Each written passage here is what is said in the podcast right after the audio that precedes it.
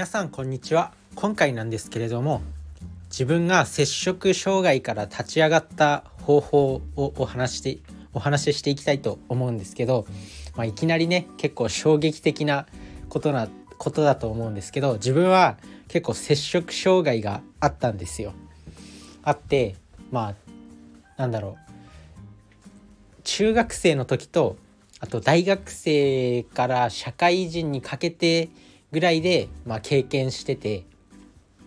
まあ、今でもねたまにこう食べ過ぎて吐いちゃうっていうことがあります。まあ、これはねもう本当に精神病なんだなって思うんですけど別に病院にも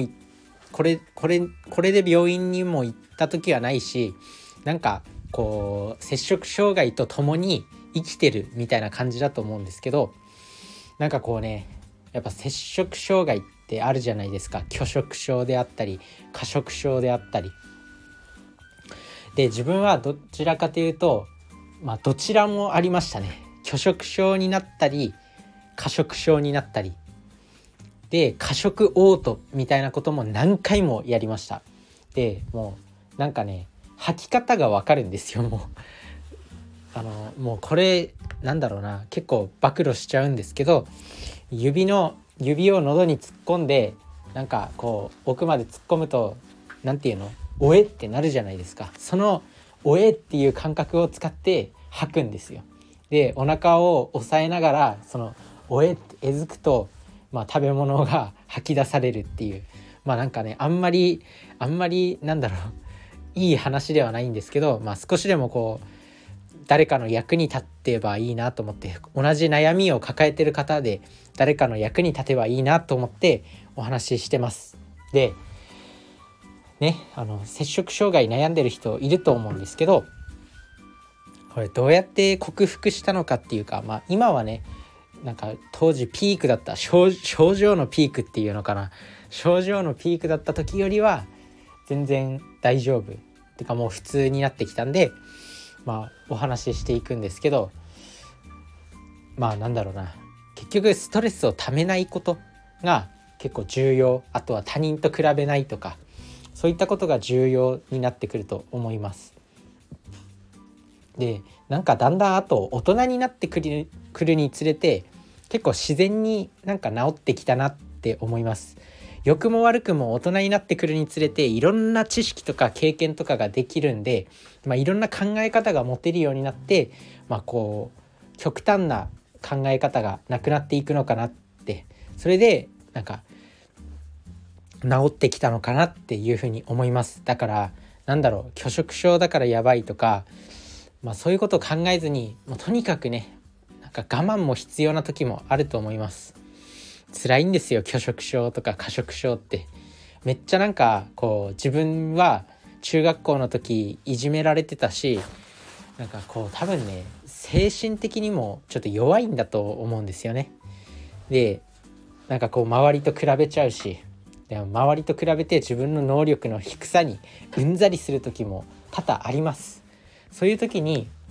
なんかこううわーってなってで食べ物を食べると幸せホルモンのセロトニンとかが分泌されるんですよ。まあ、多分それが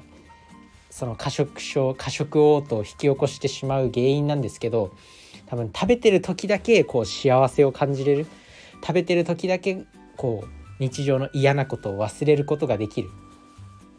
だからこう食べ過ぎちゃうっていうのがあると思います。だからこうストレスをためないとかこうあまり考え込まないっていうのが重要になってくるのかなって思います。でこの拒食症とか過食症っていうのは思春期に多いんですよ。で思春期ってやっぱ難しい時期じゃないですか。いろいろなんか考えちゃう時期というかもうなんかもう悩む悩みに悩む時期だと思うんですよ。でそういう時になりやすい。だからなんだろう克服具体的な克服とかは、まあ、なんだろう運動の習慣を持つとか健康的な食べ物を食べるとかストレスをためないとか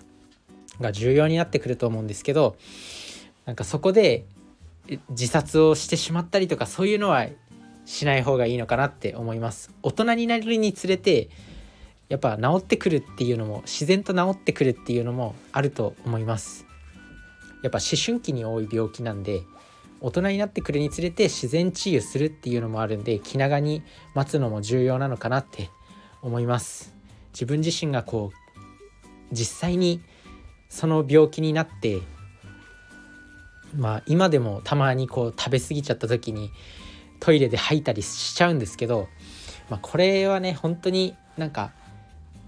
後悔する。何回も後悔してきました。ああまたやっちゃった。ああまたやっちゃったって。ああまた食べ過ぎて吐いちゃった。っていう経験をもう何回も繰り返してるんですよ。それでもやめられないっていう辛さ。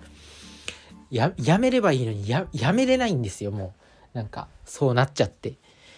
だから本当にきついきつい時はきつい。だけどそこでなんかもう人生どうにでもなれって諦めたりとかはしない方がいいと思います。自分自身も実際今こうやってね一応明るく生きてる自信はあるんで、まあ、少しずつ改善していけたらなって思います。本当に周りと比べるのも良くないしストレスを抱え込みすぎるのも良くないあとは何だろう適度に時間をぎゅうぎゅうにする適度に忙しくするっていうのも重要なのかなって思います。まあ、本当にうつ病とか精神病とかなんかうつうつ病精神病拒食症過食症とかっていうのは結構なんか似通ってると思うんですよね。自分もうつ病も経験したし拒食症とか過食症も経験したしまあ、いじめられたりもしたんですよ。まあ、ここればっかり言うとちょっとなんかネガティブな人生だなって思うんですけど、まあ、そんなことはないないです全然、まあ、そういう経験があったっていうだけでまあそんなに今気にしてるかって言われたら全然気にしてないしだけど同じ悩みを抱えてる人がいたらもうね強く生きてほしいですね。で自分からできるアドバイスとしてはとにかくもう自分ができるなんか個の力を強めるもの例えば筋トレであったり健康的な食事をするタバコを吸わないお酒を飲まないとか勉強をするとか一旦はその個人の力を強めるっていうことに全力を注いでいくとこうねだんだん自分に自信が生まれてくるんですよ。多分ねこの精神病になっちゃうとか他人と比べてこう他人と比べて自分なんてって思うのってそういうのって多分自分にこう自信がない自己肯定感とか自己効力感って呼ばれる、まあ、英語に直訳英語に訳すとセルフエフィカシーっていう,、まあ、こう自分はできるっていう感覚こう自信がないことがそういう精神病を起こしてしまう原因なのかなって思うんで、まあ、なんかそういうね筋トレ読書勉強とか健康的な食事をするとかあとは瞑想